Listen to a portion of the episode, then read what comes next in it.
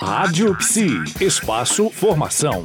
Bom, e nessa sexta-feira nós vamos conversar com o Walter da Mata para fechar o nosso especial, mais que especial, né, Walter? Que é o nosso psicólogo que fez com a gente durante todos esses dias um bate-papo especial aqui na Rádio Psi, na coluna Espaço Formação. Walter, a psicóloga ou psicólogo brasileiros estão preparados para atender as pessoas que sofreram discriminação racial?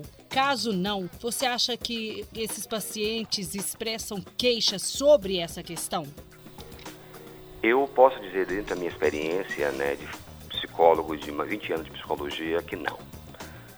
Salvo raras exceções, os psicólogos não estão preparados nem para entender o processo do racismo enquanto um vetor de sofrimento psíquico, muito mais, muito menos os indícios, né, de que é, a discriminação racial fez fazer um processo de sofrimento. É, é muito comum eu ouvir de pacientes é, que os psicólogos dizem alguns chavões. Primeiro, o inconsciente não tem cor. Hum. Certo? Sim. Não, é, racismo não existe, é algo que é, pro, é uma projeção sua. Né? Então, uhum. esse tipo de fala é uma deslegitimação do, da dor do paciente e, pior ainda, até da forma que o paciente enxerga o mundo.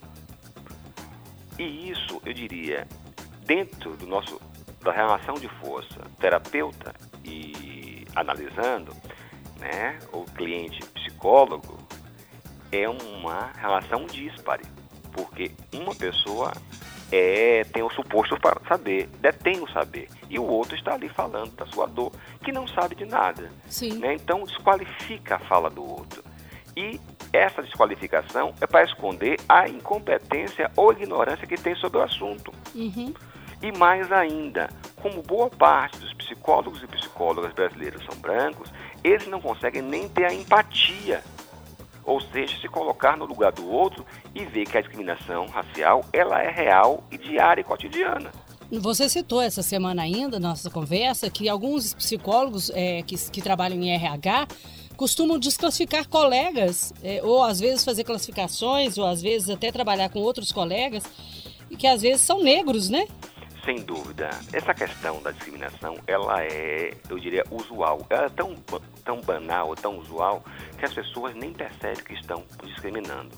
Pensar que um candidato pode, possa ser desclassificado porque o psicólogo ou a psicóloga acha que a pessoa não tem boa aparência porque usa cabelo de uma forma, ou tem determinado tipo de lábio, ou, ti, ou tipo de nariz, isso, gente, é rasgar a resolução 18 de 2002 porque isso é discriminação racial. Então, eles nem se atentam que, nesse tipo de julgamento, o que subjaz é uma forma de enxergar o mundo que elimina algumas pessoas que estão inadequadas a priori. Então, é, eu diria que isso é comum, né? mas é, tem uma pesquisa da Fundação Perseu Abramo que vai revelar um dado interessante. Embora a maior parte dos brasileiros digam que existe racismo no Brasil, somente 4% dessas, dessas pessoas pesquisadas disseram que são racistas. Ou seja, o racismo é um problema do outro.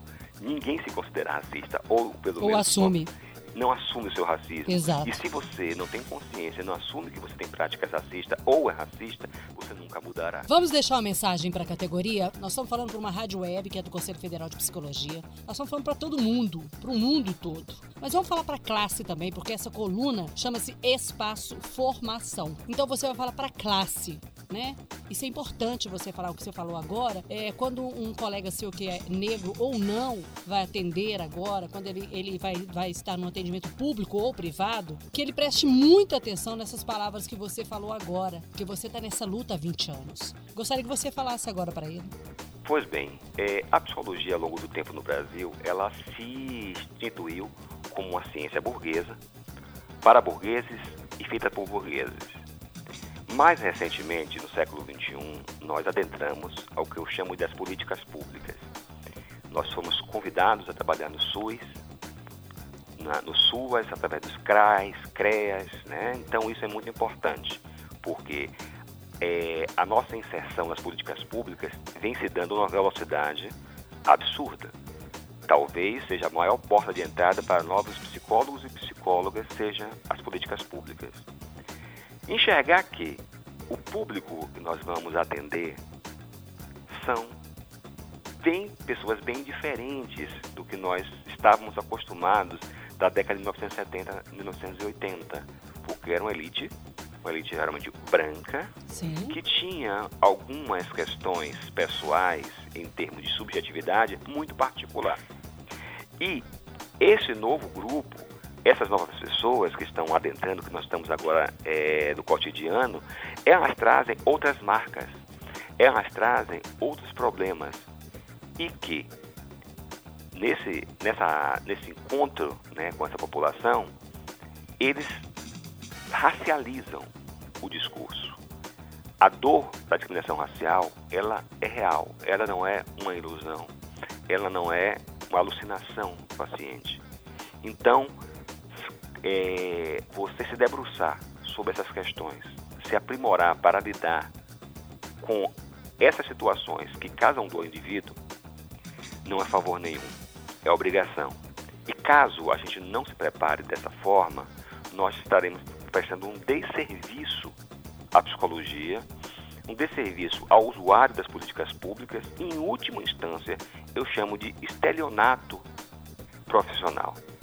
Porque você dá um remédio, você dá fazer uma terapia que não leva em conta o sintoma que se manifesta ali na frente.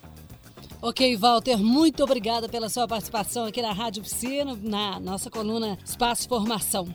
Eu que agradeço, Denise, muito obrigado a você, muito obrigado, categoria, nesse mês da consciência negra, que seja consciência de todos e efetivamente nós é, nos debrucemos sobre essa questão que é um mal social que atravessa é, toda a nossa sociedade e desumaniza uma parte grande da nossa população. Obrigado e até a próxima. Até a próxima. Obrigada. Rádio Psi. Conectada em você. Conectada na psicologia.